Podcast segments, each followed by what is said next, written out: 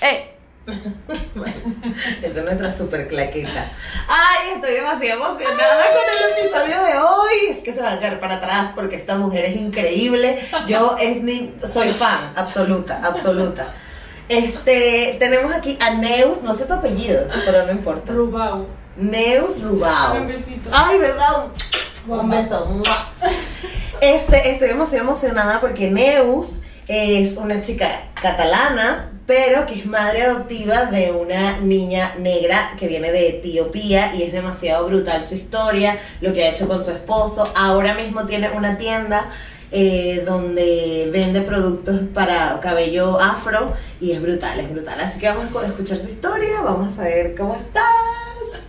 Estoy encantada. Esto es Negra como yo, una conversación sencilla y cercana donde hablaremos de negritud, de ser afrolatino, de crecimiento personal y de dónde venimos. Con la ayuda de invitados especiales y a través de diferentes temas te ayudaré a empoderarte, a conectar contigo, valorar tus raíces y a inspirarte. De nacer, negra como yo. Ya tenemos como 20 minutos antes chismeando, pero... Sí, sí, sí, sí. Pero bueno, como yo te mandé en lo que medio te las preguntas que te mandé, primero quería hablar como de tu infancia, pues cómo es crecer en Cataluña, en, en Girona, ¿no? En, Sí. en Girona. Te- os cuento. Sí. Eh, yo de- desde que nací hasta los 10 Ujú. años vivía en Girona. Ok. En Girona ciudad. Girona, Girona, ok. Y a partir de los 10 años, eh, mi madre monta un negocio con un amigo socio y Ok. nos vamos a Lloret. Ah, ok. Mi, mi madre es de Lloret, ¿no? Ok. Y se fue a vivir a Girona, nos tuvo y luego a los 10 años y los, los 8 de mi hermana nos vamos a vivir a, a Lloret, Ok. en casa de, de mis abuelos. Y, mm, y siempre explico la misma anécdota, que es el hecho de que mi madre eh, siempre sufrió mucho por nosotras porque nos metió en casa nuestros abuelos. Mi abuelo era ciego, mi abuela tenía que cuidar de, de mi abuelo, abuelo, que claro. eran mayores. Y ella dice que siempre lo pasó muy mal porque vivíamos en una casa muy antigua. Claro. Eh, yo, mi habitación era eh, una cama y unas estanterías de estas tipo tienda, ¿sabes? Que no eran ni unas estanterías de, de una Ajá. habitación cookie Claro, como de lo Ikea. mejor. Sí, bueno, es que antes no existía ni. Ikea, que tengo 43. Verga. Y, o sea, los que están viendo por YouTube 43. no se van a creer que esta mujer tenga 43 años. Excelente, me encanta. Gracias. Pero eso es por la vida que lleva, así que está bien. Eso va en la mente. Pues nada, pues eso, mi, luego ya de Entonces, mayores, ajá. mi madre no comentaba, jo, lo pasé muy mal porque claro, os metí en una casa antigua con el abuelo tal como estaba. Claro. Y yo digo, mamá, pero si es que fueron los mejores años de mi vida. O sea, de vivir en una ciudad a estar, mi madre es, toda la vida ha trabajado y estaba con una canguro, ¿no? Tanto mi hermana como yo estaba, estábamos muchas horas con una canguro porque mi madre, pues bueno. Claro, era- o trabaja o, o- o claro. trabaja o... Y mm, los, los abuelos eran muy mayores, eh, mi abuelo había fallecido y, lo- y los padres de mi madre estaban en Lloret, ¿no? Entonces, bueno, pues mi madre y mi padre hacían lo que podían. Entonces fue llegar a Lloret y de golpe, eh, o sea, tener la, la- la puerta de casa de mi abuela siempre abierta, estar todo el día en la calle jugando. Claro. Eh, mi, mi abuela salía a la calle, nenas, los bocadillos, una, ba- una barra de medio, no, la partía por la mitad y la mitad para mi hermana y la otra mitad para mí. Guau. Y ala, ahí comiendo el bocata y correr, jugar, sudar, reír. O sea, Claro. para mí fue Claro, claro. algo maravilloso. Y mi madre, cuando lo hablamos de mayores, se quedó como en plan, hostia, yo tanto que había sufrido por mis hijas, lo, ¿no? La, vi- cómo La vi- vivíamos, ¿no? claro. Las carencias que de las repente sentía que tenían. porque la casa era muy vieja y bueno, en fin, y yo... Aparte esas casas viejas que son bellísimas de, de, Sí, de, de sí. pueblos de mar que... Uf, que te metes en la cama y es como si estuviera mojada. Exactamente completamente por la mojada. humedad. Y claro. recuerdo pues esas cuatro mantas, ¿no? Que no eran como plumones que no pesan nada, sino Ajá. que son una manta encima de otra Claro. con todo ese peso encima. Es verdad. Sí. Claro, pero fíjate que esto también condiciona un poco tu carácter, ¿no? Porque creciste como libre, corriendo, Sí. ¿sabes? En- Entonces eso Sí. mm, te condiciona. Quizá a lo mejor hubiese sido otra Neus la que siguiera Seguro. creciendo en Girona. Seguro. eh, Con el entorno más urbano, tal, no sé qué. Sí. Entonces luego, tu adolescencia, tal, este, se- seguiste, seguiste en Lloret para siempre. Seguimos en Lloret para siempre. Ok. Eh, así para despuntar, pues recuerdo todas mis amigas de EGB, em, séptimo, octavo, que ahora sería primero de eso y segundo de eso. Eh, pues todas, yo recuerdo el sábado que se iban a pasear y a dar vueltas y yo me tenía que ir al taller de mi padre a menos soldar, lo hice todo. Pintar, eh, cortar hierro, eh, hacerle las facturas. Claro. Y yo lo pasé fatal, imagínate, en plena adolescencia, todas mis amigas allí paseando y yo teniendo que ir a... Claro, Pero todo eso, cuando eres mayor, lo, Lo, lo agradeces lo también, agradeces y forma. ves que eres así. A mí no me da miedo nada. Claro. Si tengo que hacer mil olas, las hago. Mm, claro, como yo creo que ya lo he vivido desde siempre, pues es algo que para mí no es un esfuerzo. no- Exacto. Sí, y, y es lo que destacaría. no claro, sé. me encanta. Entonces viene en esta historia, creo que el punto de giro, tú sabes que todas las películas tienen, exacto, tienen un punto de giro. Y yo creo definitivamente tu punto de giro fue Jordi. Ay, Jordi. ¿A que sí? Sí, Entonces, yo era una loca, una locuela. Yo amo el baile, o sea, es mi vida. Es... Ajá. Y aparece Jordi, que odia el baile. Coño. es músico, odia el baile y, mm, y bueno, y, y me, me transforma, ¿no? Nos transformamos, vaya. Exacto, los dos, claro, porque tú Los también le habrás aportado cosas a él. Sí, sí, sí, sí. Y entonces, bueno, se conocen, se casan, ¿no? Bueno, no. Sí. Se conocen primero y luego se tienen que casar por... Sí, nos tenemos que casar porque mm, eh, pues decidimos ah, eh, ser padres Ok. adoptivos. Exacto. Ahora bien, esas conversaciones, porque es que yo me lo imagino en plan, no sé, ¿cuán- ¿qué edad tenías cuando conociste a Jordi? 16, 17. Ah, no sé? 17. 17 Sí, años. Entonces, 16, cuando- 17. Que uno está en esa edad donde se plantea el futuro, donde tú, ay, no, y nos vamos a hacer tal cosa, tal cosa. ¿Ustedes ya en ese momento pensaban, no, vamos a ser padres adoptivos o no?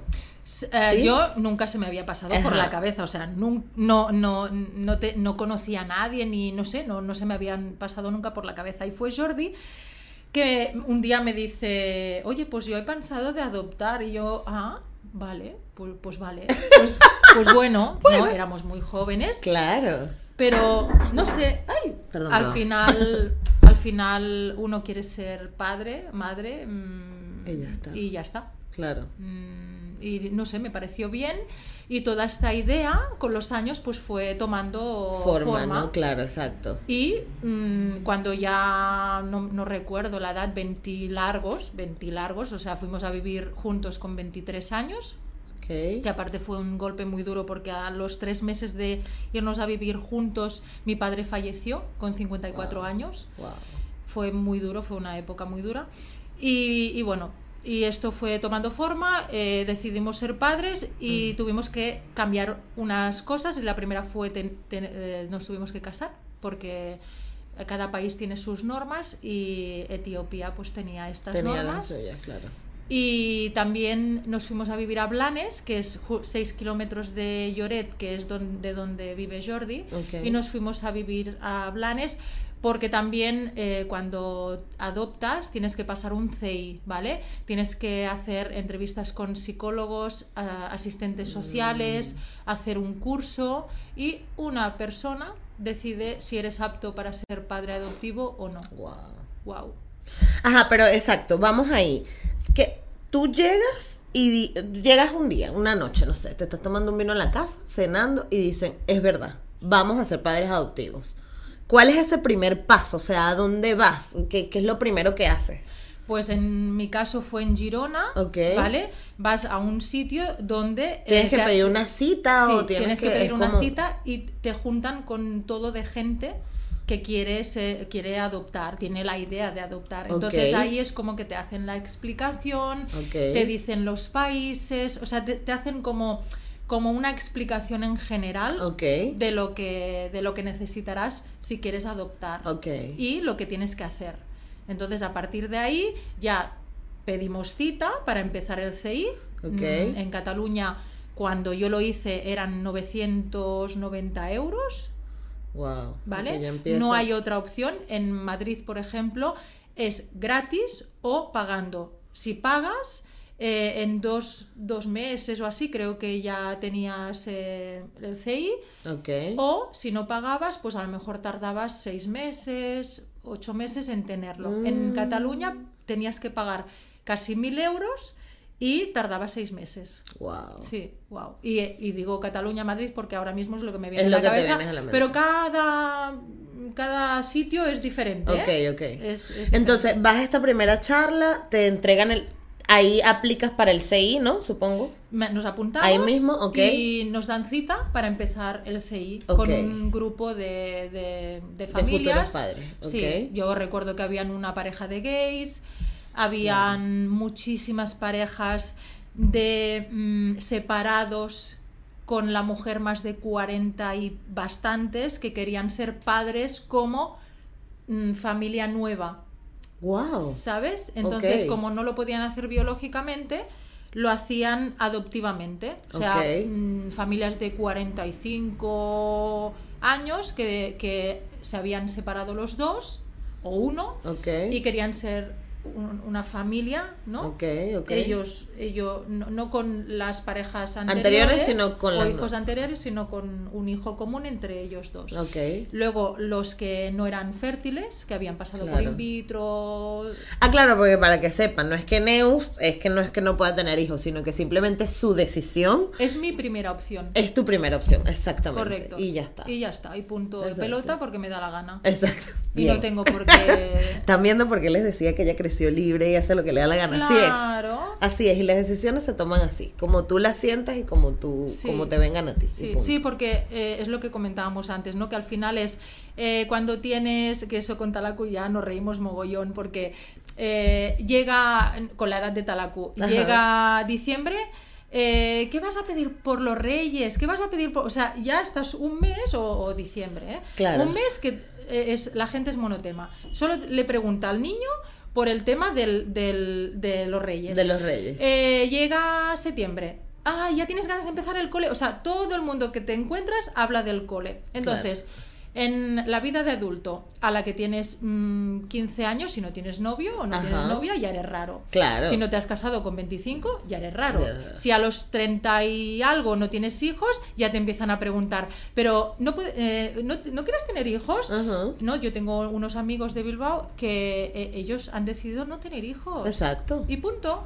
Porque Claro, me da la gana. Claro. Pues eso se ve que, bueno, que la- no, la, la, sociedad, gente no se lo toma bien. la Claro, porque es eso, es cuando, cuando vas para la universidad, cuando vas para la universidad, cuando vas pa- te gradúas, cuando te casas, cuando te casas, cuando te casas, cuando tienes hijos, cuando tienes, tienes el primer está. hijo, cuando tienes el otro, cuando tienes, coño, dejen coño, vivir. Coño, coño, basta ya. Basta. En Venezuela decimos coño de la madre. Coño la madre, pues eso. A ver, ¿por qué me, por qué me Así tengo te que oye. casar?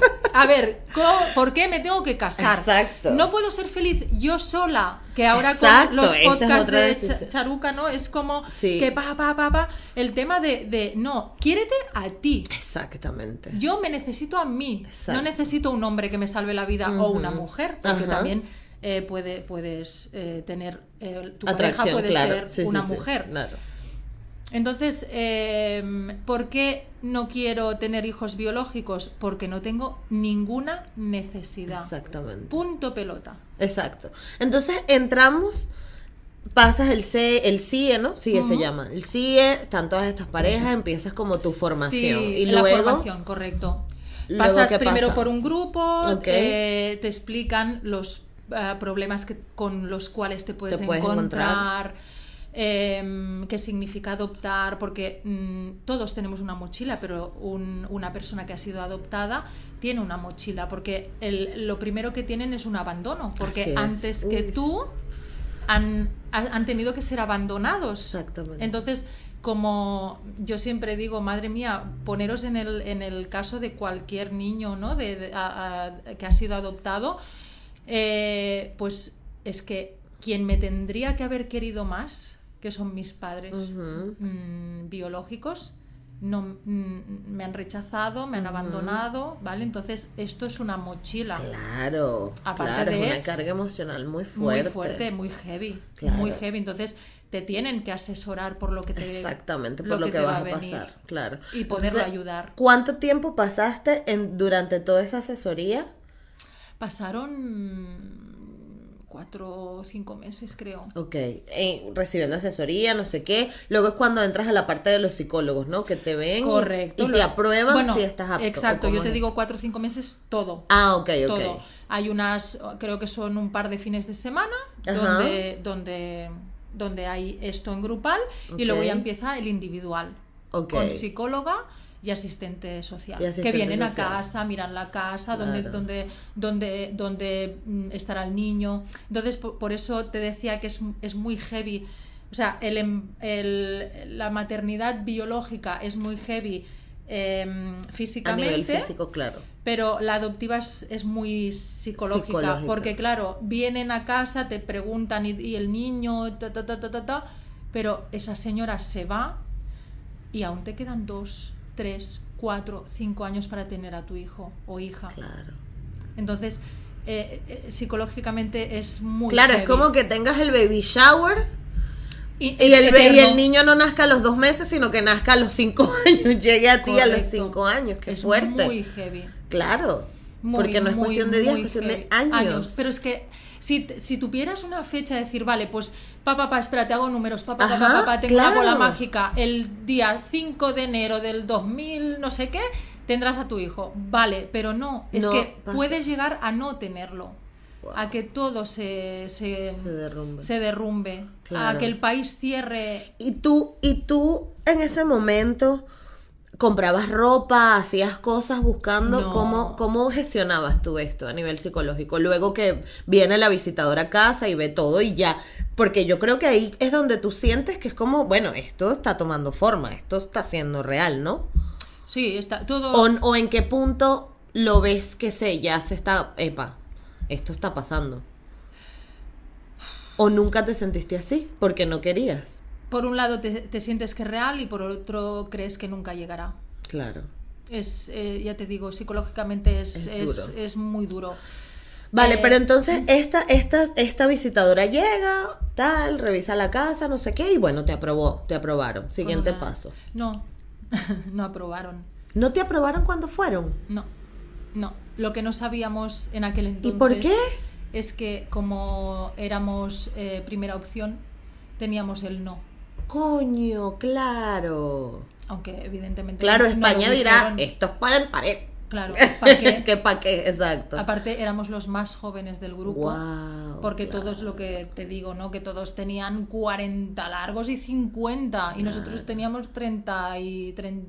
Yo creo que empecé con 29 y Jordi con 30. Y el CI al final lo conseguimos eh, un año y medio después. Wow. O sea, ahí fue pelear, venga, Uf, papeleo, pelear, trámite, llorar, no sé pelear, qué. llorar. Y lo conseguimos. Y allí fue donde ya tienes el CI y cierras una puerta y abres, Y abres otra, otra. También muy heavy. ¿no? Exacto. Entonces, luego que tienes el CI, decides en qué país No, quieres tú adoptar. ya haces el CI con el país. Con el país. Claro, pero quiero que cuentes la anécdota de Senegal y Etiopía. Ah, claro. Sí, claro, mm, dentro de los sí. trámites del CI tienes que escoger un país, ¿no? Correcto. Ajá. Tienes que escoger un país y nosotros, eh, bueno, ellos te dicen que es guay que tengas un vínculo, una cosita que te mueva por dentro para elegir un país, ¿no? Ok. Entonces, eh, nosotros el primer viaje de África Negra que hicimos fue Senegal. Y allí nuestro guía, eh, la agencia de viajes, en teoría era mínimo un grupo de cuatro. Y la sorpresa fue que cuando llegamos a Senegal éramos yo, Jordi y, Y el guía. y el guía. Ok. Entonces, eh, el, el- el guía, claro, estuvo, pues imagínate, eh, 10 días con nosotros, eh, que era como, bueno, éramos tres, no éramos dos. Claro. ¿no? Y tú de viaje romántico con, con el guía. Bueno, es- se llama Yaji Ah, se llama Yaji. Ok, Yaji. y yo me llamo Yara porque me puso un nombre senegalés. ¡Ay, qué bonito! Me puso el nombre de una de sus hermanas, que es, que era- que es la más loca, y me puso el nombre de la hermana loca, Ok. que es Yara. Y, y hicimos una amistad preciosa. Nosotros, como llevamos tantos años saliendo juntos, porque nosotros ahora en julio hará 28 años que salimos, o sea, que, que empezamos a salir. Entonces era como que no tienes una necesidad de estar los dos Ya, solitos, sino claro. que, bueno, era, era guay porque tenías el guía, te explicaba un montón de cosas. Claro, era vivir la experiencia y ya está. y uno de allí, Qué ¿no? bonito. Uno- uno de Ay, sí, allí. qué brutal. Brutal. Y entonces Yaji, para los que nos están Yaji. escuchando, se convierte en el padrino de bodas de Neus y Jordi. Correcto, él es un tío súper inteligente, vino a Suiza a estudiar, eh, ha- ha- haciendo eh, dos carreras a la vez y trabajando en el McDonald's por la noche. O sea, O sea, háganle una estatua a Yaji. agárrate, Sí. que viene en curva. Claro, sí, sí, sí. Eso sí que es, es bueno, Ya, ya, ya. eh, yo lo adoro, es, es un tío, bueno, para tomar ejemplo. Claro. Ahora Entonces- está en Canadá, ahora está en Canadá Claro, trabajando entonces- en un banco. Ah, O sea, hombre, sería lo mínimo. Lo mínimo, Y ¿verdad? Canadá agradezcan que tienen a Yayi, Madre ¿ok? mía. Porque si no ese banco no estuviera en pie. Coño, con ese perfil que tiene Yayi. Madre mía. Entonces, este, tú, ustedes cuando están haciendo el CI, el Sí. CIE, no me acuerdo. El CI, dicen, bueno, Senegal obviamente porque ya hemos estado allí, Correcto. conocemos a Yayi, ¿no? Correcto, y tenemos ese- tenemos ese nexo con ellos. Pero ¿qué Exacto. pasó? ¿Qué pasó? Que Senegal para adoptar necesitamos cinco años de boda. O sea, que hiciera cinco años que estuviéramos casados. Y ni, ni estábamos casados. Claro. O sea, que nos casamos para adoptar y eh, viendo las, la- las opciones fue Etiopía. Ok. Etiopía. Y ahí que nos fuimos y lo O sea, y fueron, siendo- fueron a Etiopía. Mm, Bueno, Cuando la- deciden el país. No, no, no. Que la, la opción fue Etiopía. Ah, exacto, deciden Etiopía y luego ¿qué pasa? O sea, le aprueban el CI al año y medio. Sí, correcto. Este, ya tienen Etiopía y ¿qué, qué y, sucede? y te apuntas en una ECAI, que una ECAI es el sitio donde te tramitan la adopción. ok, Vale, que porque- es totalmente legal, ¿no? Me Sí, imagino sí, allá, sí, claro. totalmente legal. Y es que no lo puedes hacer de otra manera. El país, cada país tiene sus historias. Entonces, Etiopía eh, te obligaban a ir por ECAI. Por ejemplo, Mm. Senegal y Mali, eh, creo recordar que no necesitabas ECAI. ¿Vale? Pero hay países que sí, y Etiopía Mm. Claro. era obligatorio. Entonces te apuntas ahí, eh, y te dan alguna bueno vas allí te hacen te explican todo cómo irá te dicen más o menos los tiempos de espera Ujú. y eh, te dicen que cuando quede poco eh, te, hará- te harán unas charlas incluso venían familias que hacía poquito que estaban con sus hijos y Ok. venían y te explicaban la experiencia y luego cuando nosotros fuimos papás también fuimos allí y explicamos nosotros a las familias que ¡Ay, estaban qué esperando bonito! muy lindo porque ves esas miradas de oh por favor Sí, no Y bueno sí, en fin sí. es, es muy lindo No, muy no. lindo pero ya está la gente dice yo desde que paso del CI a, a, a que ya te avisan de que puedes ir a buscar a tu hijo o tu hija, se me pasó súper largo. En nuestro caso no, en nuestro caso donde fue la parte heavy fue a- el, previo, CI. claro. el- Ajá, exacto. Entonces pasa el CI, entran por, por Recai en Etiopía y ahí cuánto tiempo pasó hasta que... Pues un año y medio diría. Un año y medio. Wow, fue rápido. Sí, sí, sí. Dentro de fue todo, rápido, sí. Claro. Fue ¿Y rápido. cómo, cómo funciona esto? O sea, ¿te llaman un día? Ay, ¿O cómo? no sé si podré explicarlo, ¿eh? Ay, no, yo quiero saber, Neus. oy, oy, oy. Mira, te cuento. Eh, bueno, llega un momento que empiezan a asignar, o sea, te hacen un grupo pequeñito, que por cierto, hoy estamos en Barcelona Ajá. y hoy hemos quedado con una de, o sea, fuimos tres familias, Ok. ¿vale? Pues esas tres familias eh, tenemos un vínculo y hoy justo vamos a la Etíope a, A comer, a comer. claro. Pero bueno, eh, eso, que se- me voy por las ramas, perdón. Eh, empiezan a asignar a tu grupito de, de, de CAI, ¿vale? Ok.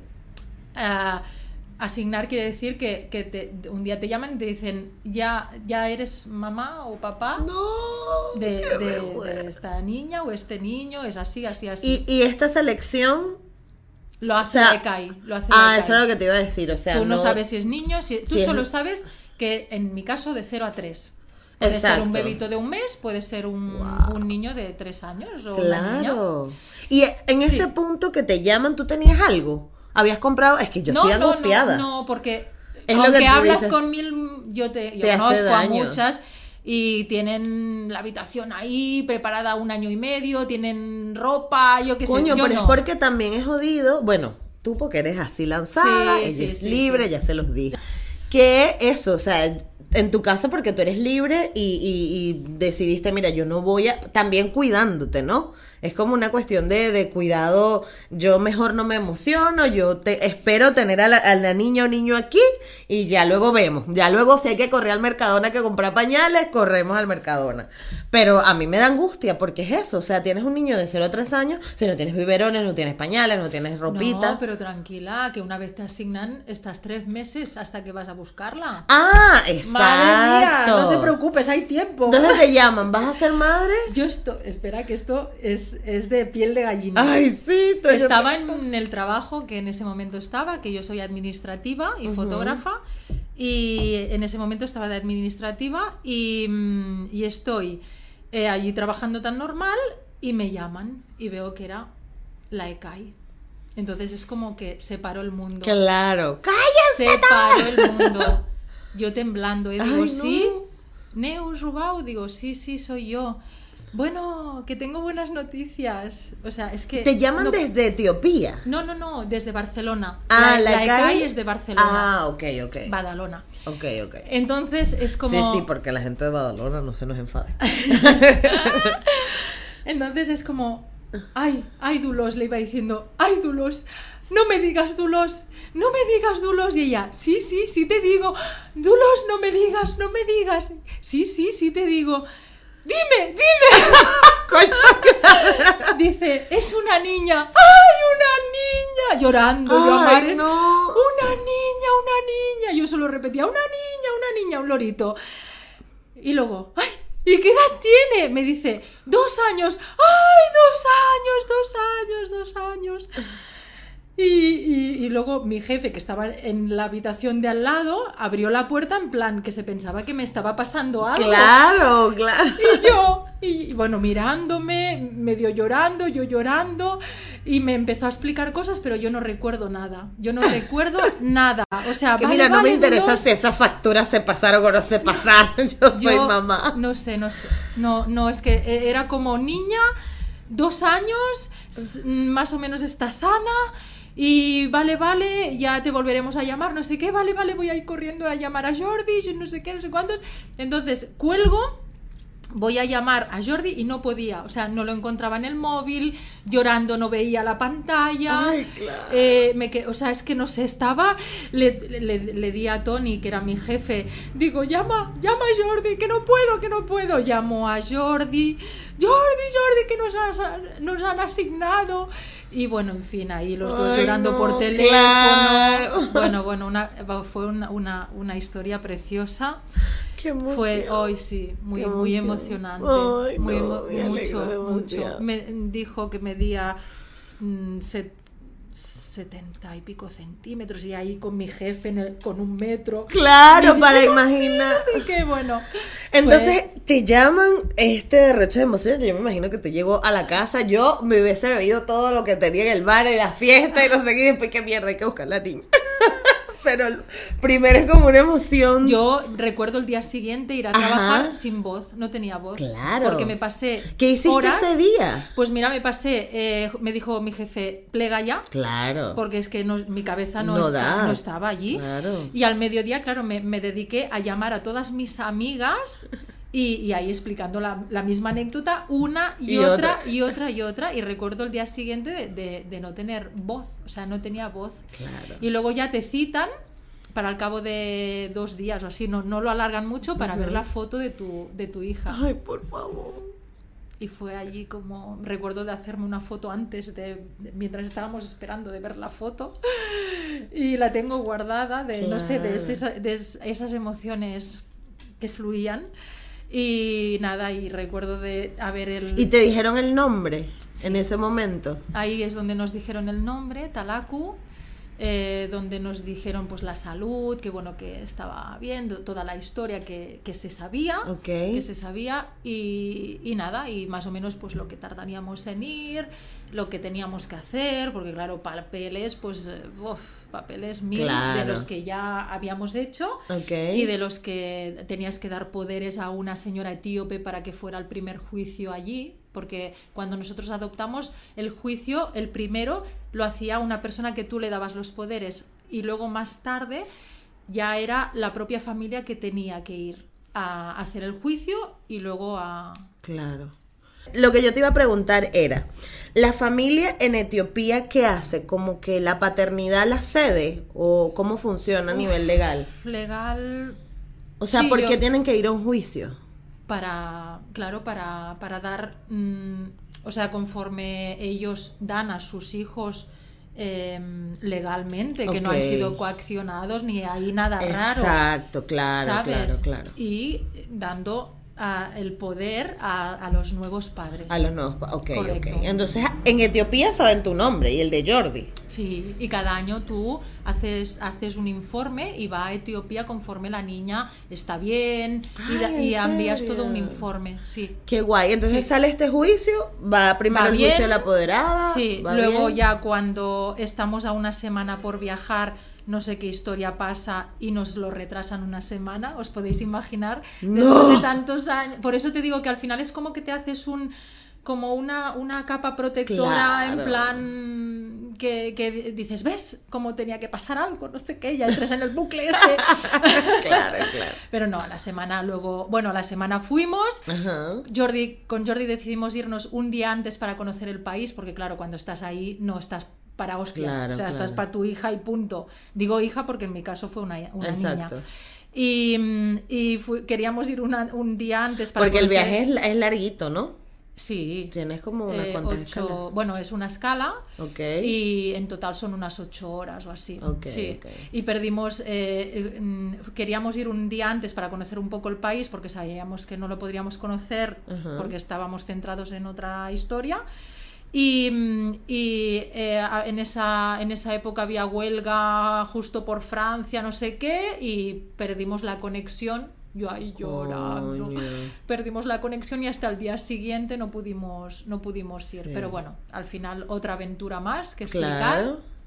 Y, y nada, y, y llegas, llegas, eh, ¿Y a llegamos un día a la noche a Addis Abeba. Addis Abeba Addis, se llama. Addis Abeba. Addis Abeba. Addis Abeba. ¿Y Talaku nació ahí o nació en otra No, parte? nació en el sur, ella, Ah, sí, es del sur. Y, mm, y llegas allí y ves, eh, o sea, yo recuerdo de llegar en el hotel, abrir una puerta del comedor y ver como siete, ocho familias con sus siete, ocho niños, eh, ¿Ya? ya que se iban. Ay, Coincidimos no. una noche. Claro. Entonces fue como, ay, nos dieron un montón de consejos.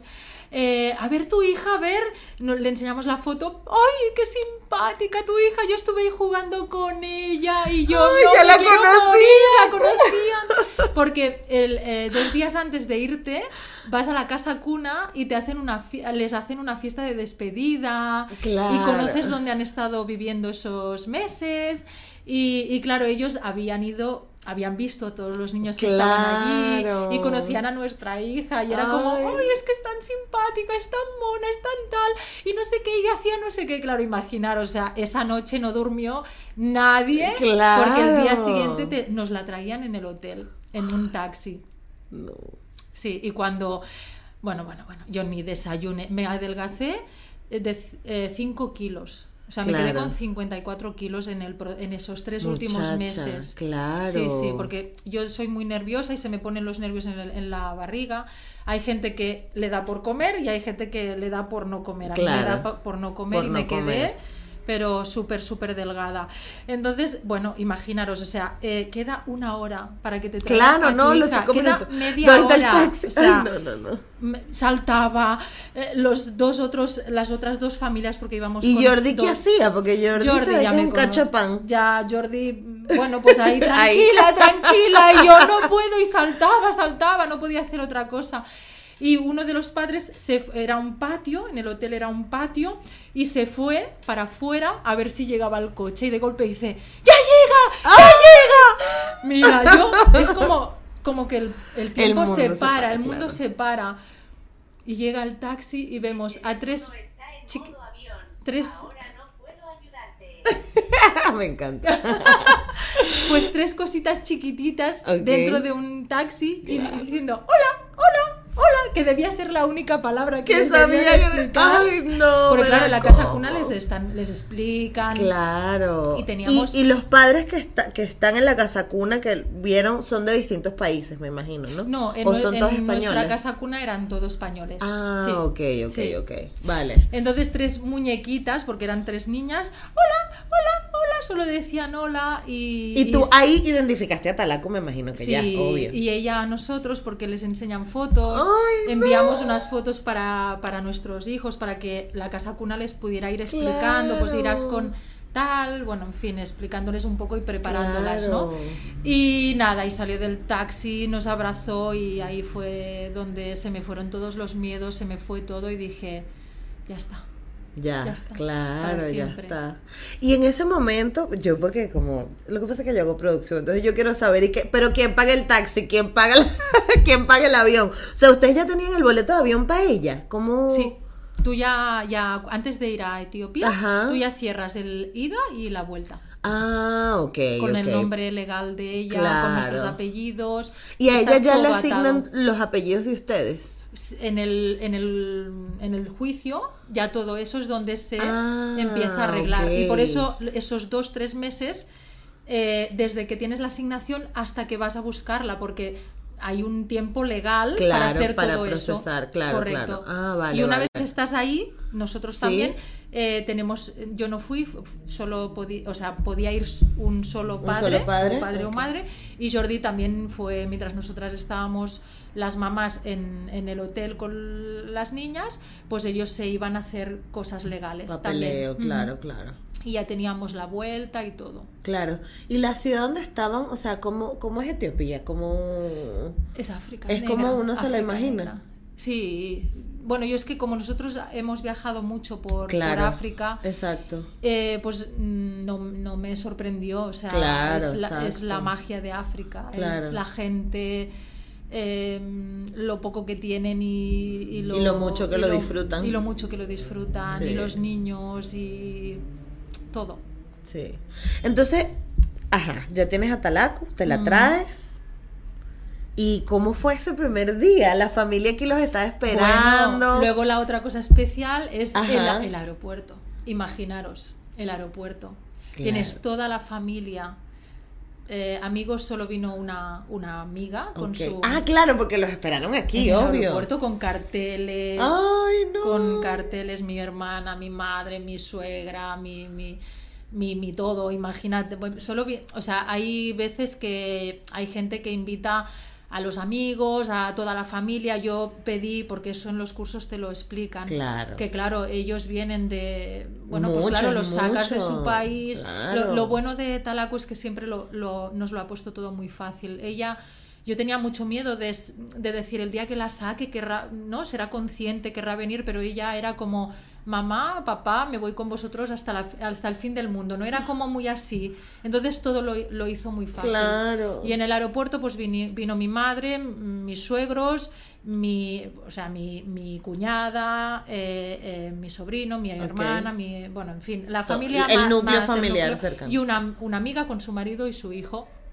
Entonces, claro, imaginaros, se abre la puerta del, del aeropuerto, ¿no? del aeropuerto y ves ahí un cartel, bien, bienvenidos, familia.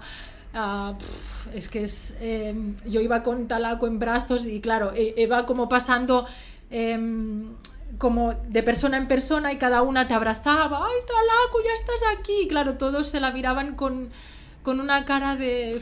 Claro, porque ellos también viven su vivencia. ¿no? Su Claro, ellos también tienen su proceso, Su y, lo- y los ven a ustedes Sí. pasar esos momentos tan Claro. difíciles. Tal, Yo abrí claro. un blog eh, esa Exacto. semana y cada día, cada día es, eh, hacía un escrito de todo lo que habíamos vivido con Talaku.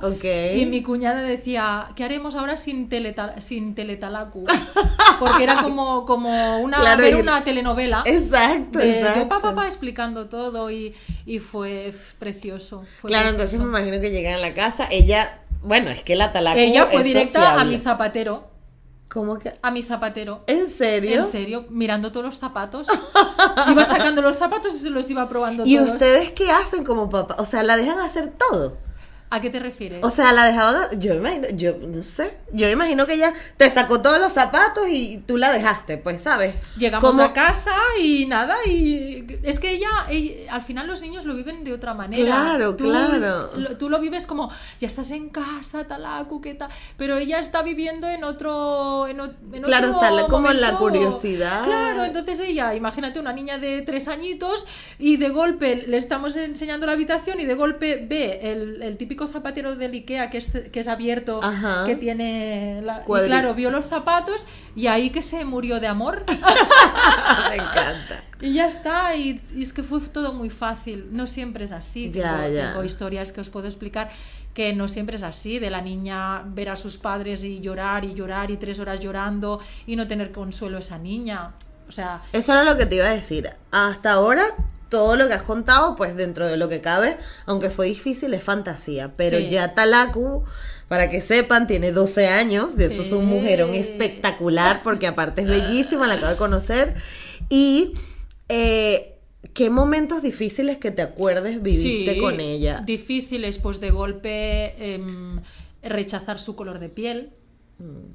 Con tres años y medio, coger, lamerse la- los dedos y empezar a frotarse. Claro, y, y renegar de su color de piel. claro. ¿Y Eh, cómo fue el trabajo de ustedes allí? O sea, ustedes, no sé, les contaban historias, le, ¿cómo, cómo es el- la forma didáctica que, que manejan la paternidad, ¿sabes? O sea, ¿qué, qué hacen Yo- para que ella no se sienta yo- mal? Porque al final su círculo es todo blanco. Correcto. Y, Entonces, por eso, eh, claro, yo lo. Bueno, es que ahora me voy a ir un poco, pero a, raíz de la tienda que monto. eh, lo prim- las primeras clientas que tuve todas fueron mi perfil entonces yo era casi asesora personal o sea ya no era de pelo sino que también muchas veces ah, daba consejos a, a mamás que tenían esa desesperación yo siempre lo he llevado muy bien ¿Por qué? Porque eh, hay una asociación aquí en Barcelona que se llama DIF, ¿vale? Que yo les doy mil gracias porque gracias a ellos y a el ir yo allí me hice socia y toda charla que hacían yo, yo cogía con Jordi y nos íbamos Vamos, y claro. pam, pam, y os vais a encontrar con esto, y va a pasar esto. Entonces yo ya iba por delante. Claro. A mí el día que me hizo con- lo de frotar, yo no me puse histérica y dije, ¡ah! Mi hija renega de sus raíces. No, No, no. claro. Simplemente su madre y su padre son blancos, sus abuelos son blancos, sus sobrinos son blancos. Ella quiere ser igual. No que renegue de sus, de sus raíces. Claro, es que es un no. pensamiento completamente lógico. Correcto. A ver, si a mí me cogen y me llevan a África y mis amigos son negros, mis padres son negros y toda mi familia es negra, ¿de qué color voy a saber? ¿Querer ser? ¿Querer ser? Claro, Negra, claro, ¿verdad? claro. Pero no, no te lo cojas como algo mal. Yo, le- yo a todas las mm, madres, sobre todo, que son las que me llaman, me dicen, ay, Neos, digo, "Ch, qué bien que esté haciendo este proceso. Qué bien que lo haga ahora. Necesito. Que no lo haga con 12, 15, 16 años, que lo haga con 4, con 5, con 6, porque luego es muy fácil retomarlo, encaminarlo. Y además que los niños son muy resilientes, entonces suelen, sabes, Mm, con lo que los padres le digan ya van más o menos van transformando Claro. lo que lo que piensan. Entonces, ¿qué, qué le dijiste cuando ella se, se intentaba? No, quitar? yo le, le dije que era muy bonita, que su color de piel, que ya me gustaría a mí, pero bueno, estos son ya los típicos, las típicas frases que se Claro. dicen, pero tiene que ir más allá, tienes que coger el Instagram y decir, ¡ay, mira esta modelo, qué guapa! Por Claro, favor", Que sea negra, que sea... positivos. eh, yo qué sé, pues iba, hemos ido al Black Barcelona, que se hace aquí. Sí. Eh, vamos a muchas... Yo tengo amistades de muchos, de muchos sitios de, de madres ah, adoptivas, bueno, familias adoptivas, donde ella se ha mezclado siempre mucho con negros, con, con blancos, con familias adoptivas, pero también con... eh, pues con el mundo, pues esto en el Sí. Black Barcelona, Sí. cositas así donde, donde ella ve que el, el mundo es de diferentes colores. Hemos ido a. Francia para que también eh, vea... mm, Claro, porque aquí en Cataluña, ¿no? que es donde vivo, eh, es un mundo de blancos, Sí. por desgracia, ¿no? Entonces, una de las cosas que también te comentan es que intentes ir a diferentes sitios donde están más adelantados, como Francia, ahora hace poco Claro, que fuimos ya- a Londres, ¿no? Y- Y, de Claro. golpe, ¡ah! mama, los carteles, claro, los carteles, un montón de negros, ole, Qué bonito. ole, ¿no? Qué bonito, ¿por qué aún aquí no? Claro. ¿Por qué aquí? Y, y como, yo qué sé, yo a veces me paso, ¿no? Eh, fuimos a la Spice Gironès de Girona y, mm, y había una dependienta negra con un afro que te mueres y Talaku estaba por ahí purulando y yo, Talaku, ven, ven, mira qué camiseta. Ahí como enfocándola para que la viera, Claro. ¿no? Es como tácticas... Claro. mm, En plan, no, no, no se me puede escapar que hay una dependienta negra guapísima afro que está aquí trabajando, que, ¿no? de lo más Entonces, normal, claro. de lo más normal, Claro, intentando normalizar Exactamente. Que, que cuesta mucho. Ya, cuesta ya. mucho. Pero bueno, Y ahora, ¿cómo es tu relación con Talaco? Porque yo la vi, esa parecía un corroncho montado encima de ti. Mucho. Nos amamos. Son best Nos- friends forever. Total, total. Qué bonito. Sí. Y ella ha vuelto a, a Etiopía. ¿Han ido con sí, ella? fuimos, eh, fuimos al cabo de dos años y medio o así. Ok. Eh, fuimos, porque también tenía muy claro que seguramente a la edad que tiene ahora. Mm. no querría ir, porque pasan por un proceso. Claro, cada edad tiene su proceso. Ok, Y dije, ojalá me equivoque, pero mm, seguramente ah, cuando tenga una edad que ya sea más consciente de lo que es un, aban- un abandono, etcétera, etcétera, seguramente tendrá ese rechazo que Claro, lo tiene, ahora claro. mismo lo tiene. Entonces fuimos, hicimos 10 días por Etiopía, cogimos tres aviones internos y vimos, y aparte nos decía, me decía, mamá, porque os mirarán a vosotros, no me mirarán a mí. Ay, Iremos a mi país donde no, no, no me mirarán a mí, sino que os mirarán a vosotros. Claro. Y fue como una hostia, Claro. ¿por qué no? Porque continuaban mirándola a ella. ¿Por qué?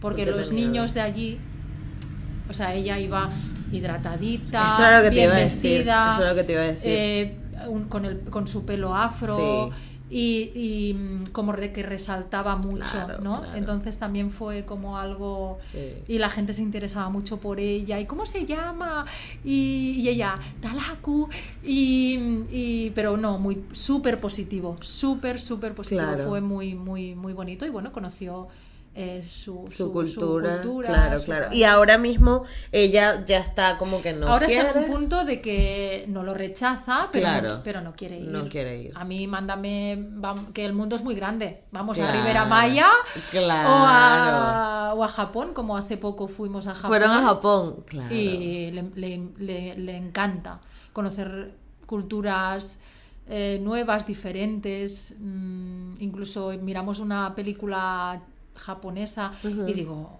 es, no sé si la habéis visto, es un- una serie de Netflix que es, eh, es japonesa y es de una aplicación de, de amor y yo decía, ah, qué fuerte, porque son cosas que muy fuertes. Me decía, mamá, mm, es que claro, dice, son otras culturas. Y digo, es verdad, cariño, es verdad. Qué mona, por favor. Sí, A mí me parece maravilloso, la verdad. Y, y, y yo peleo con mi mamá porque mi mamá dice, tú tienes que parir.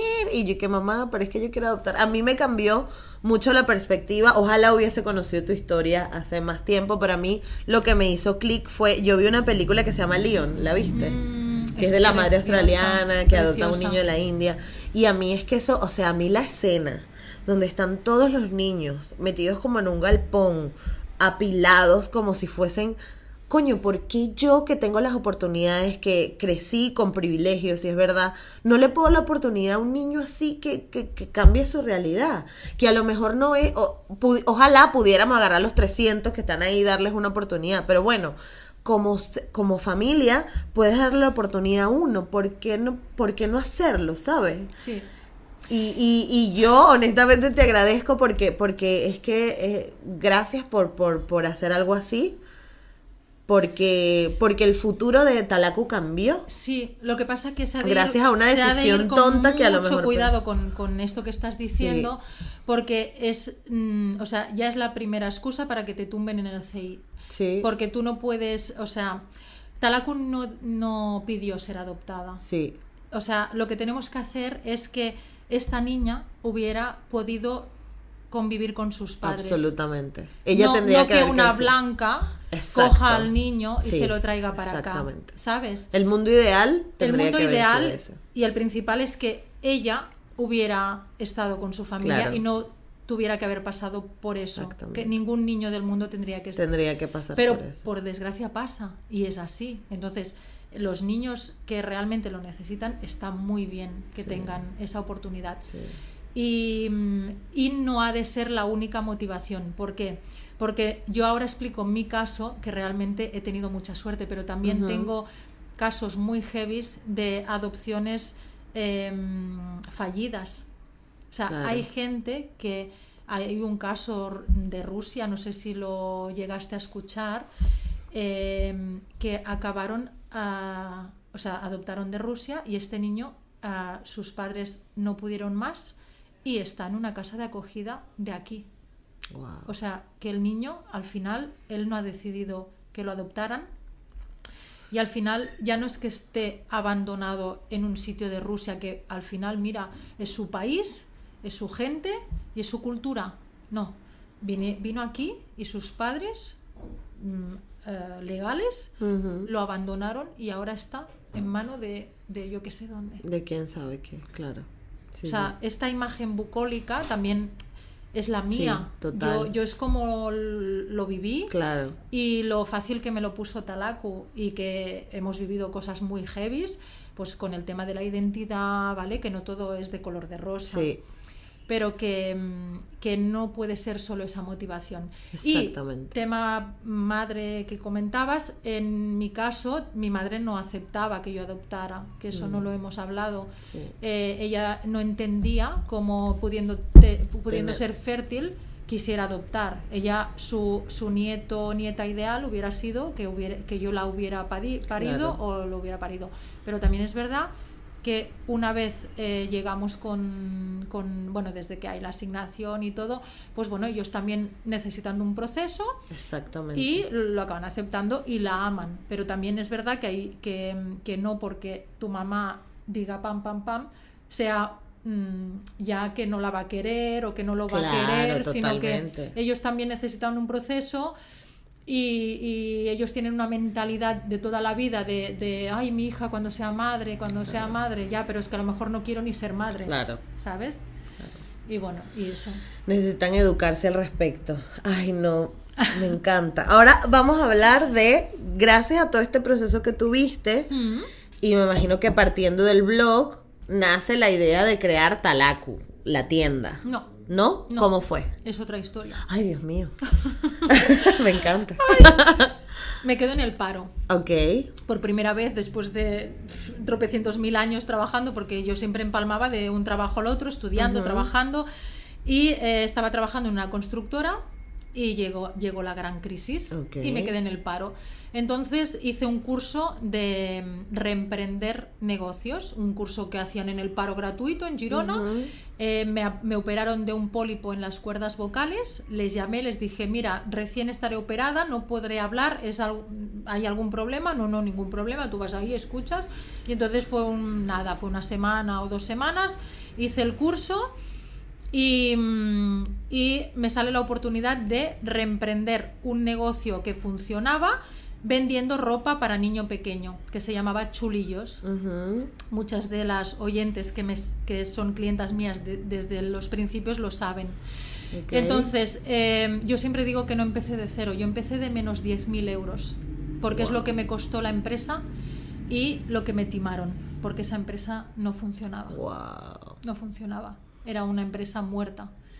Entonces estuve seis meses eh, batallando para, para aceptar lo que me había pasado, aprendiendo mucho y a los seis meses ya vi que eso era un, bueno, un infierno y tenía dos posi- posibilidades, o cerrar o con lo que había aprendido hacer algo que a mí me moviera. Exactamente. Entonces ahí es donde empieza el proyecto de Talaku. Empecé Ok. En Chulillos había productos de niños pequeños y productos de pelo. Imagínate el caos. Mm, qué Y locura, empecé ¿no? a vender. Fíjate tú. empecé a vender, la gente me llamaba, los asesoramientos eran de, hora- de una hora y media. Ok. Empalmábamos el, el- el rizo con, pues con eso. Pues, ay, es que a mi niña le pasa esto, a mi niño le pasa esto. Se ha frotado la, la- la mano diciéndome no quiero ser eh, negro. Negro, No te preocupes, que ahora te voy a explicar. Pa, pa, pa. Y todo lo que yo, gracias a DIF, pues había aprendido, pues yo lo también aprovechaba y como no tenía, o sea, yo iba con, yo iba a correos eh, con mi con mi mochilita y un paquete a llevar mi paquete, Claro. ¿no? Hasta que ahora es, es una furgoneta que va cada día llena, ¿no? Wow. Pero el, el proceso fue este. Y mm, Claro, pero Talaku se convirtió en qué? ¿Qué es? Porque mucha gente que te va a escuchar no sabe lo no que sabe, es una tienda especializada en productos de cabello rizado y afro. Y o sea, afro. empezó como afro, solo afro. ¿vale? Y hace dos años también ha empezado como rizado. Eh, pero no es, o sea, su especialidad era que había una persona detrás, porque ya sabes que en temas redes sociales, tiendas online, todo es como muy frío, ¿no?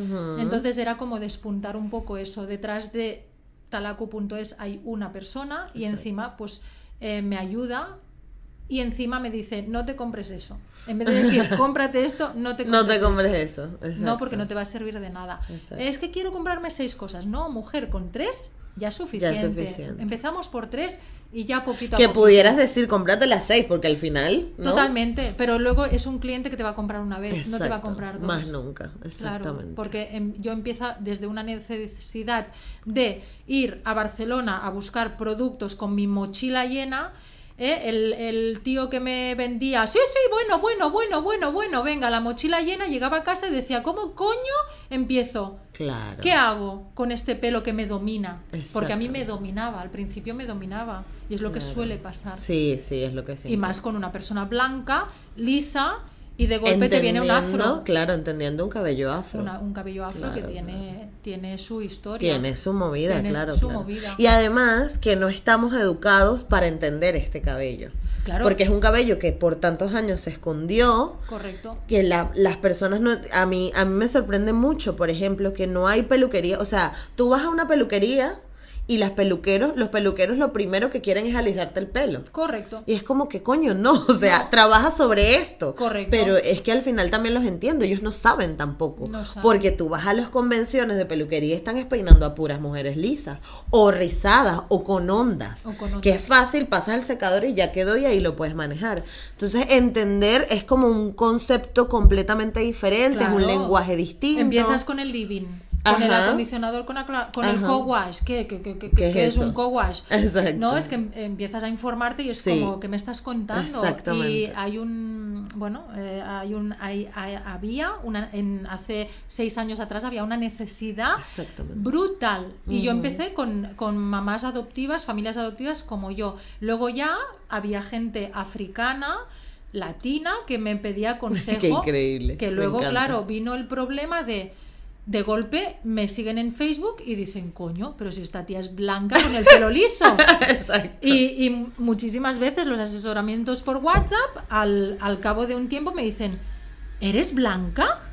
Y yo, ja, ja, ja, sí. Y claro, mm, yo me he tenido que hacer un hueco muy heavy ¿eh? Claro, también en el mundo que- afro. claro. Porque he tenido que demostrar Que tienes sé- el conocimiento, Que sé y claro, tengo el claro, conocimiento. Y he tenido que explicar que yo tengo una hija tal. Porque claro, ir al, al Black, eh, a, la Primavera Afro en Madrid Ok. con 150 afro y meterte ahí a hablar de cómo se cuida el pelo con, con así, con mi perfil. Con tu perfil, Ole- claro. ole yo, También. Sí, sí, sí, sí, y sí, también lo sé bien puesto. por gente que, que me ha criticado por eso, en plan, como, o sea, yo que soy afro, no, no he podido saber cómo esta blanca ah, me puede asesorar, ¿no?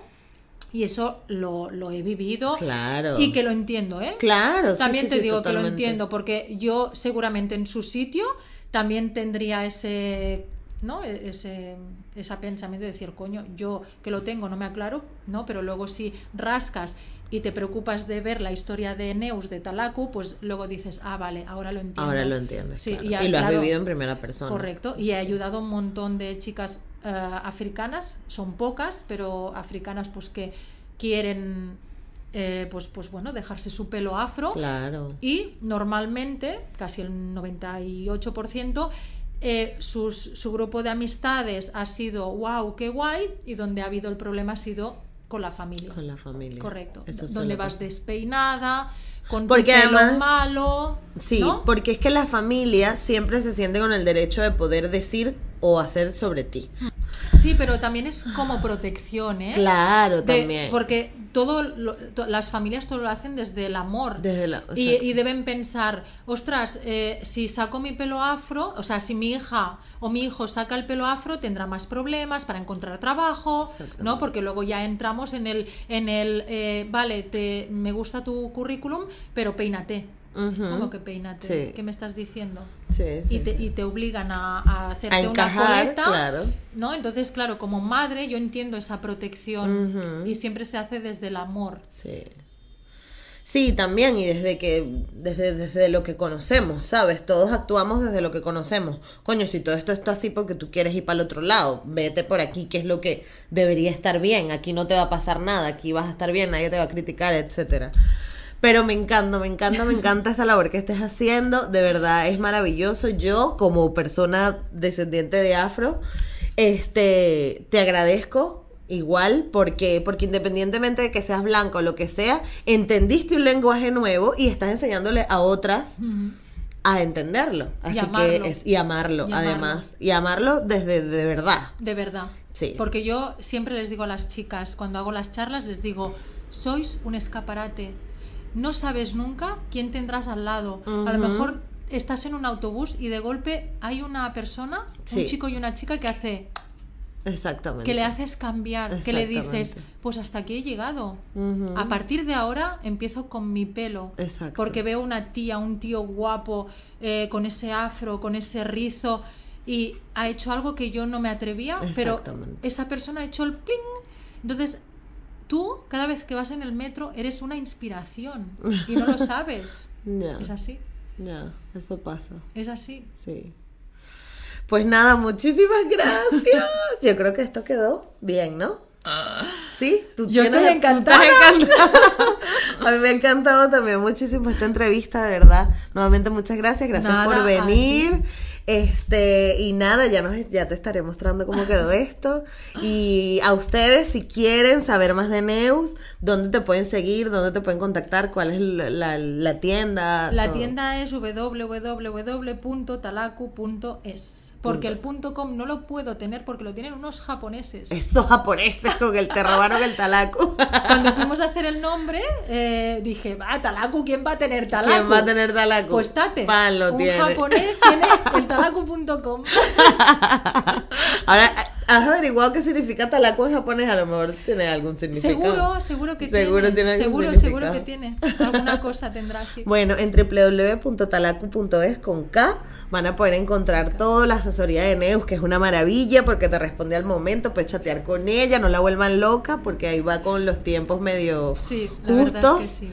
Pero pueden encontrar todos productos para el cabello afro, eh, accesorios, eh, las asesorías es una maravilla para los que estamos en España. No sé si hace, hace envíos internacionales o no. Hago alguna cosa internacional, pero así... Es más jodido, ¿no? Sí, bueno, es más caro. y- Claro. Y, hay mucha gente que me lo pide y en eso estamos. Y en eso pero está. si hay alguien interesado o interesada, que se ponga en contacto privadamente conmigo y, y hablamos. Y lo gestionamos. Según el peso y todo, pues eh, miramos el, pe- el precio y todo eso. Exacto.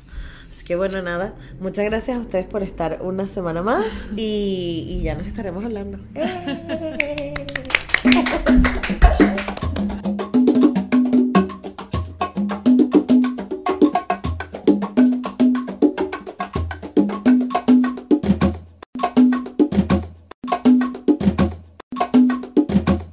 know how to book flights and hotels. All you're missing is a tool to plan the travel experiences you'll have once you arrive. That's why you need Viator. Book guided tours, excursions, and more in one place. There are over 300,000 travel experiences to choose from, so you can find something for everyone. And Viator offers free cancellation and 24 7 customer support for worry free travel. Download the Viator app now and use code Viator10 for 10% off your first booking in the app. Find travel experiences for you. Do more with Viator.